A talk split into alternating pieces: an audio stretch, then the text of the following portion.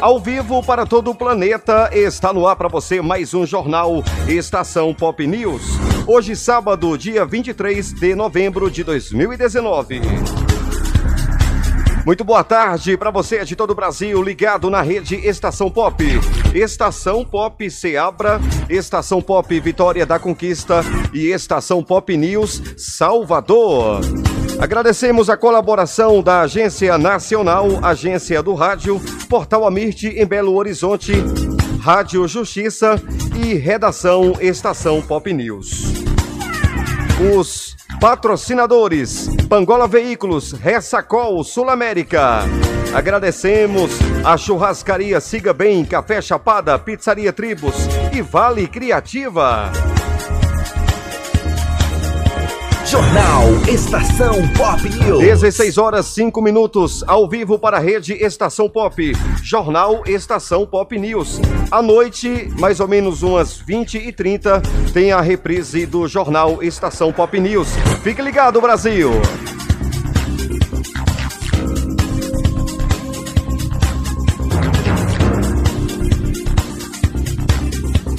Olha, morre Gugu Liberato. Apresentador sofreu queda em casa e teve morte cerebral confirmada. O apresentador de televisão Gugu Liberato, de 60 anos, teve morte cerebral diagnosticada e confirmada na noite dessa sexta-feira pela, pela assessoria. Quem conta os detalhes é Vitor Ribeiro. Fala, Vitor. O apresentador de televisão Gugu Liberato, de 60 anos, teve morte cerebral diagnosticada e confirmada na noite dessa sexta-feira pela assessoria. Na quarta-feira, Gugu caiu do telhado da casa dele, na cidade de Orlando, nos Estados Unidos, enquanto tentava consertar o ar-condicionado. Ele chegou a ser hospitalizado, mas não resistiu aos ferimentos. Atendendo a uma vontade do apresentador, a família autorizou a doação de todos os órgãos filho de portugueses, Antônio Augusto Moraes Liberato nasceu em São Paulo no dia 10 de abril de 1959.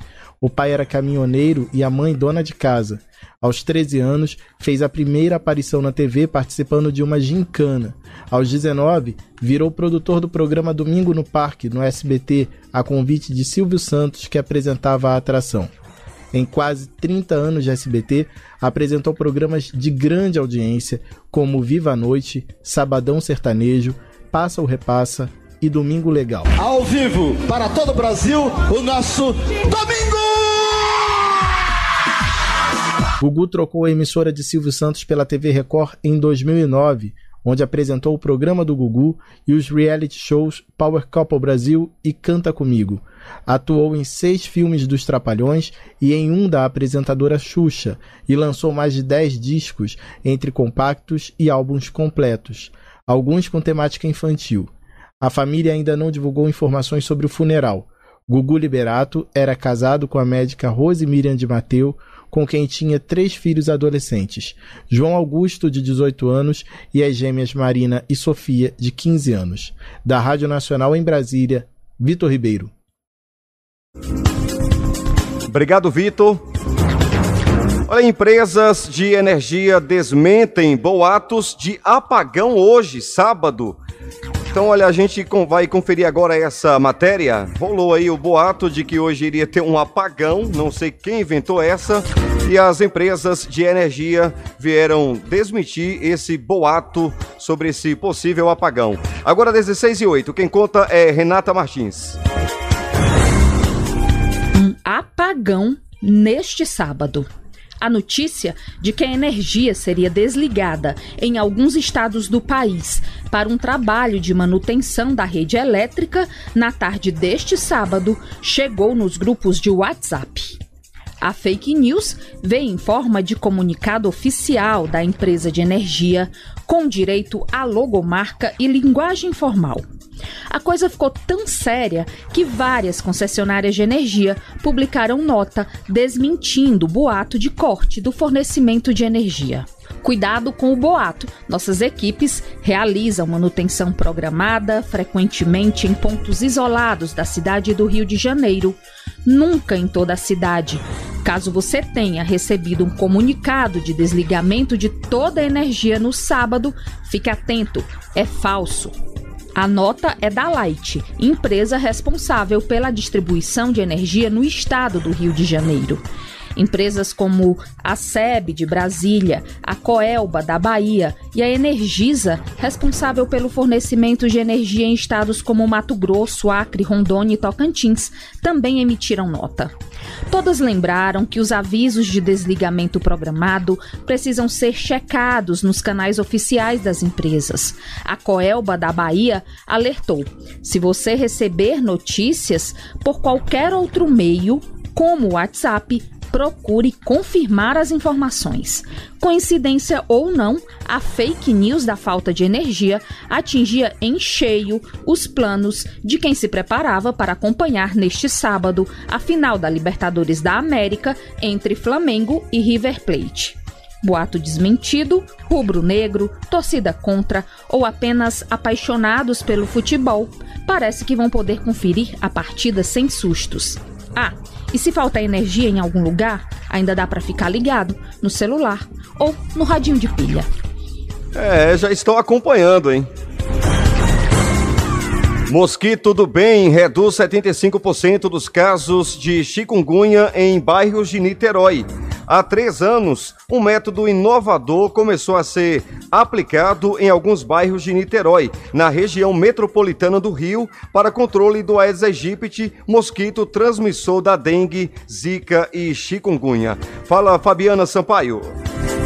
Há três anos, um método inovador começou a ser aplicado em alguns bairros de Niterói, na região metropolitana do Rio, para controle do Aedes aegypti, mosquito transmissor da dengue, zika e chikungunya. Agora, a tecnologia, que consiste em soltar mosquitos contaminados com uma bactéria que impede o desenvolvimento das doenças, começa a mostrar resultados. As análises preliminares indicam redução de 75% dos casos de chikungunya. Os dados do projeto WMP, World Mosquito Program, coordenado no Brasil pela Fundação Oswaldo Cruz, se referem a 17 bairros de Niterói, em comparação a outras localidades nas quais o método não foi aplicado. O Rio também recebeu a experiência em algumas áreas. A tecnologia funciona da seguinte forma: apelidado de mosquito do bem, o Aedes recebe uma bactéria chamada de Wolbachia, que impede o inseto de ser infectado pelas doenças. Ao se reproduzir com outros mosquitos locais, o novo inseto também nasce com Wolbachia. Dessa forma, a população de mosquitos capaz de transmitir dengue, zika e chikungunya vai sendo substituída por vetores que não têm essa capacidade. O gerente de projetos do WMP, Gabriel Silvestre, destaca que, embora os resultados sejam preliminares, passados dois anos do início da experiência na cidade, já são muito animadores. De fato, é um resultado muito encorajador demais. A gente já está considerando uma, uma tendência de futuro, inclusive por conta dos resultados de outros países também que participam do, do WP Global, né? São 12 países hoje, que também já registram redução de dengue na né? Indonésia, por exemplo, cerca de 76% também. E são números bem animadores. A gente já está considerando um impacto positivo para a saúde pública muito, muito considerável. Ainda segundo Silvestre, a chikungunya foi a doença comparada, mas já há indicativos de que a redução também seja significativa para a dengue e a zika.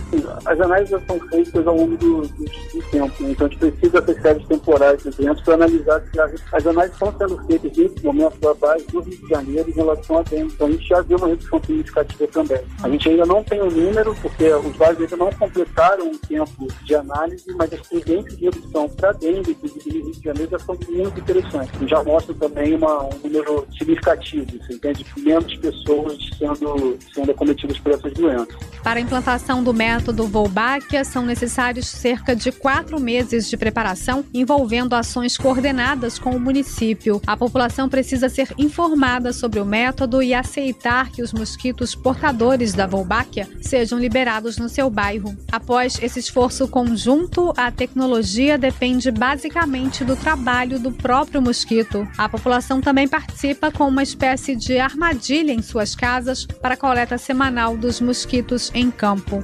Atualmente, mais de mil famílias estão engajadas nesta etapa. O método Wolbachia é tido como uma solução complementar que não exclui medidas de eliminação de focos dos mosquitos e controles clínicos como o fumacê. O oferecimento Pangola Veículos, Ressacol e MM Motos. União quer usar acordos para diminuir a judicialização de benefícios do INSS. Pelo menos 7 mil processos são protocolados por dia nos tribunais do país contra o INSS. Só neste ano, a previsão é que o custo, os custos com este tipo de ação superem 5 bilhões. Os dados são do Conselho Nacional de Justiça. Quem conta pra gente é Lucas Faria. Fala, Lucas. Pelo menos 7 mil processos são protocolados por dia nos tribunais do país contra o INSS. Só neste ano, a previsão é que os custos com esse tipo de ação superem 5 bilhões de reais. Os dados são do Conselho Nacional de Justiça. Metade dos casos, cerca de 1 milhão e 600 mil, são contestações de segurados aos laudos do Serviço Social da Previdência, negando a concessão de benefícios por incapacidade de trabalho. Para diminuir o número dos custos com essas ações, a Advocacia Geral da União, AGU, criou a Estratégia Nacional Integrada para a desjudicialização da Previdência. Além da AGU e do próprio INSS, a Defensoria Pública da União, o Conselho da Justiça Federal e o Ministério da Economia fazem parte da iniciativa. O procurador-geral do INSS quer criar regras mais objetivas para o segurado recorrer à justiça.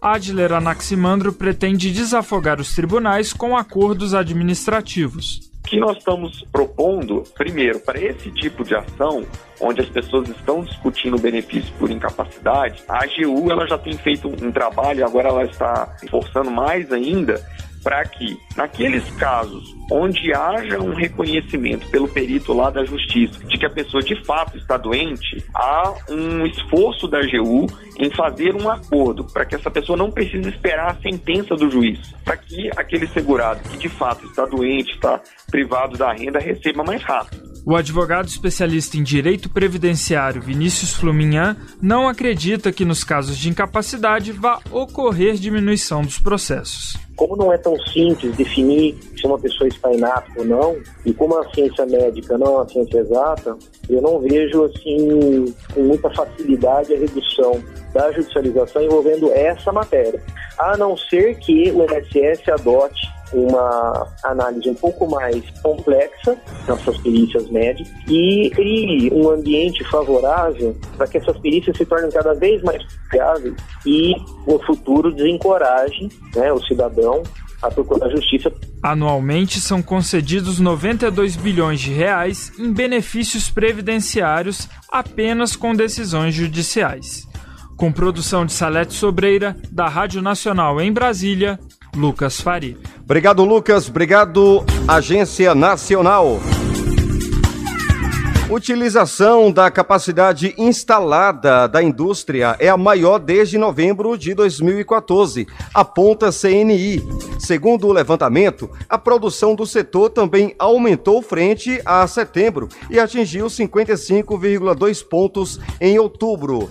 Fala Cíntia Moreira acordo com a sondagem industrial divulgada nesta sexta-feira pela Confederação Nacional da Indústria, a utilização da capacidade instalada da indústria brasileira aumentou um ponto percentual em relação a setembro e alcançou 70% em outubro. Este é o maior nível desde novembro de 2014. Segundo o levantamento, a produção do setor também aumentou frente a setembro e atingiu 55,2 pontos em outubro. Com isso, as expectativas para os próximos meses e as intenções de investimentos também melhoraram. O índice de intenção de investimentos subiu 2,1 pontos em relação a outubro e ficou em 56,2 pontos neste mês. A intenção de investimento é maior nas grandes empresas, segmento em que o índice alcançou 62,3 pontos neste mês. Esta edição da sondagem industrial foi feita de 1 a 12 de novembro, com quase 2 mil empresas. Reportagem Cíntia Moreira. Obrigado, Cíntia.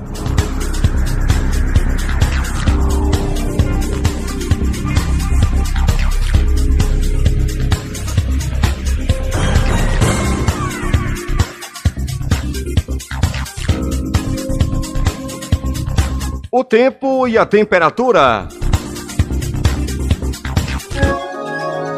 E agora, o tempo e a temperatura.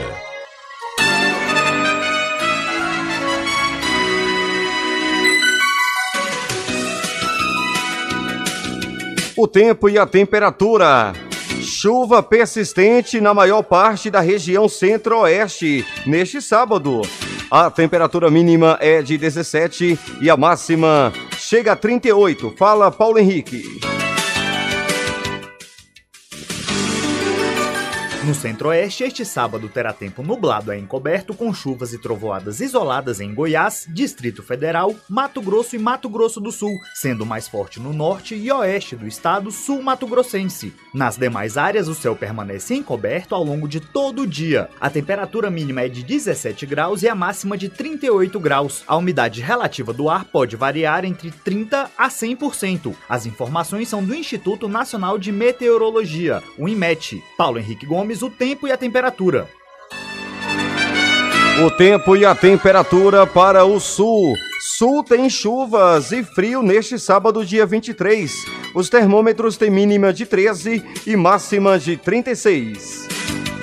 A região sul tem, neste sábado, previsão de tempo nublado com pancadas de chuvas e trovoadas isoladas no Paraná, leste de Santa Catarina e Rio Grande do Sul. Nas demais áreas, tempo firme e céu parcialmente nublado. Os termômetros têm mínima de 13 graus e a máxima de 36 graus, enquanto a umidade relativa do ar pode variar de 30 a 95%. As informações são do Instituto Nacional de Meteorologia, o IMET. Paulo Henrique Gomes, o tempo e a temperatura. O tempo e a temperatura para o Nordeste. Nordeste tem chuvas isoladas neste sábado, dia 23. A temperatura oscila entre 15 e 40 graus. O Nordeste do país tem tempo nublado, com chuva na porção sul do sul do Maranhão e possibilidade na Bahia, Ceará e Piauí. Já nos estados de Pernambuco, Alagoas, Sergipe, Paraíba e Rio Grande do Norte, não há previsão para chuvas, não há previsão de chuvas para este sábado, apesar do tempo variar de nublado a claro. A temperatura oscila entre 15 e 40 graus, enquanto a umidade relativa do ar fica entre 20 a 95%. O tempo e a temperatura para o norte. Região Norte tem sábado, dia 23, nublado, com chuvas isoladas. Paulo Henrique Gomes. O norte do país tem neste sábado previsão de tempo encoberto a nublado com pancadas de chuvas e trovoadas no Amazonas, Rondônia, Tocantins e possibilidade no Amapá. Já no Acre, Roraima e Pará, estados que podem registrar chuvas, o tempo fica encoberto ao longo de todo o dia. A mínima é de 20 graus e a máxima de 35 graus. A umidade relativa do ar pode variar entre 40 a 100%. As informações são do Instituto Nacional de Meteorologia, o IMET. Paulo Henrique Gomes, o tempo e a temperatura. O tempo e a temperatura para o sudeste.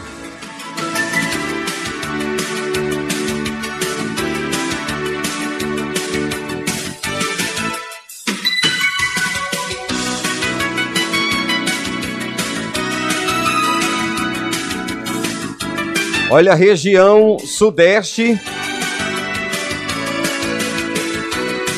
Tempo nublado predomina na região sudeste nesse, neste sábado, dia 23. A temperatura mínima é de 12 e a máxima chega a 38.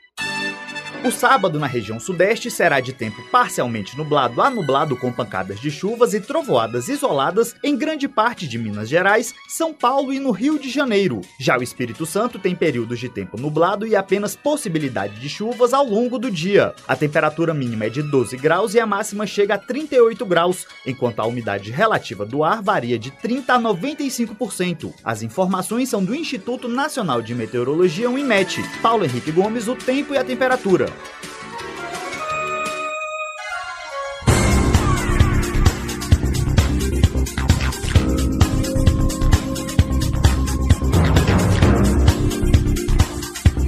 Olha, em audiência pública, Câmara Legislativa do Distrito Federal debate o papel do homem no combate à violência doméstica.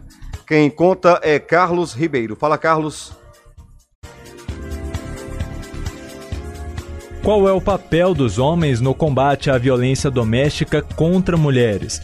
Apesar de, na maioria das vezes, a figura masculina ser responsável por agressões no ambiente familiar, todos são afetados pela situação de violência, inclusive o próprio agressor. Esse foi o tema de audiência pública da Câmara Legislativa do Distrito Federal na manhã desta quinta-feira. Só em 2019, 648 mulheres foram vítimas de violência doméstica na capital do país. Em meio a esse cenário, o encontro na CLDF reuniu pessoas da Rede de Proteção à Mulher para contar experiências de programas envolvendo homens que contribuíram para evitar qualquer tipo de violência no âmbito familiar. Propositora da audiência, a deputada distrital Júlia Luci chama a atenção para incluir os homens na discussão sobre os crimes de gênero. O objetivo é a gente mostrar que hoje a conversa está só pro lado da mulher, né? O combate da violência contra a mulher, mas o interlocutor é sempre a mulher. Mas quem é que está conversando com o homem? Quem é que está conversando com aquele que agride? Quem é que está dando luz também aos sentimentos dos homens durante esse processo todo de mudança de papéis e de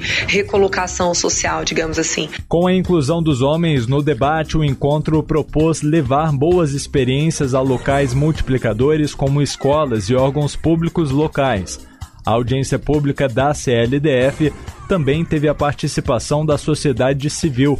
Felipe Boni foi um dos que integraram a bancada da Casa Legislativa para falar. Ele é fundador do Homens Essenciais. O grupo encoraja homens do Distrito Federal a discutir e compartilhar de forma confidencial os conflitos da masculinidade que muitas vezes são reprimidos por causa do machismo. Muitas vezes o homem tem que superar ou aguentar a carga psicológica de ser o provedor ou de ter que dar conta e muitas vezes ele não tem estrutura para isso, porque não foi ensinado a, por exemplo, expressar as suas emoções, seus sentimentos. Foi ensinado que chorar não é coisa de homem, que mostrar as suas fraquezas e as suas vulnerabilidades não é bom. No decorrer do encontro, quem também falou foi o juiz Ben-Hur. Para o magistrado é preciso combater desde cedo o comportamento machista que acaba tirando até o espaço de fala das mulheres. A sociedade trata muito desigual a mulher e o homem. E aí ela é desacreditada na fala. Ela não tem autoridade na fala. O peso da palavra do homem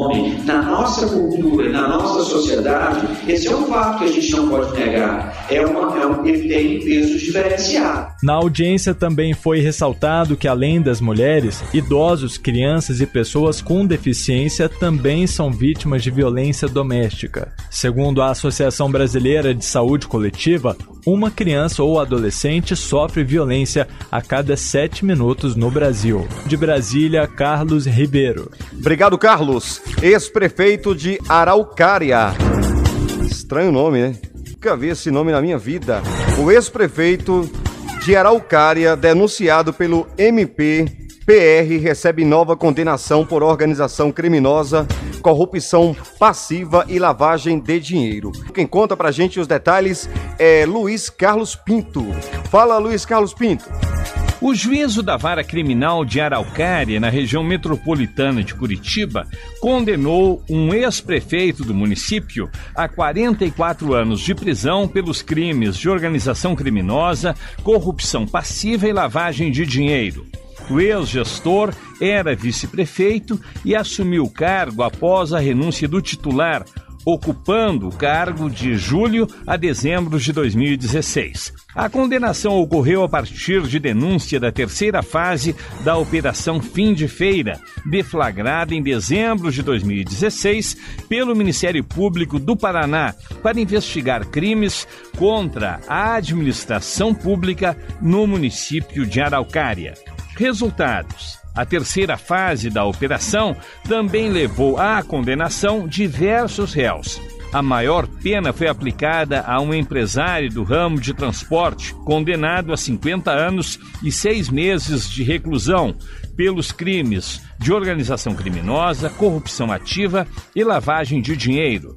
No total, são 11 condenados. Somadas as penas, ultrapassam 377 anos de prisão. De Brasília, Luiz Carlos Pinto. Obrigado, Luiz Carlos Pinto.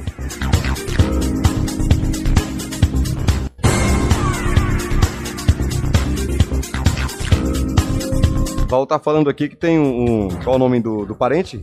Um sobrinho, né? Um sobrinho que mora em Araucária. O cara tá aqui do meu lado, conhece muito bem a cidade e me deixa tropeçar, é brincadeira.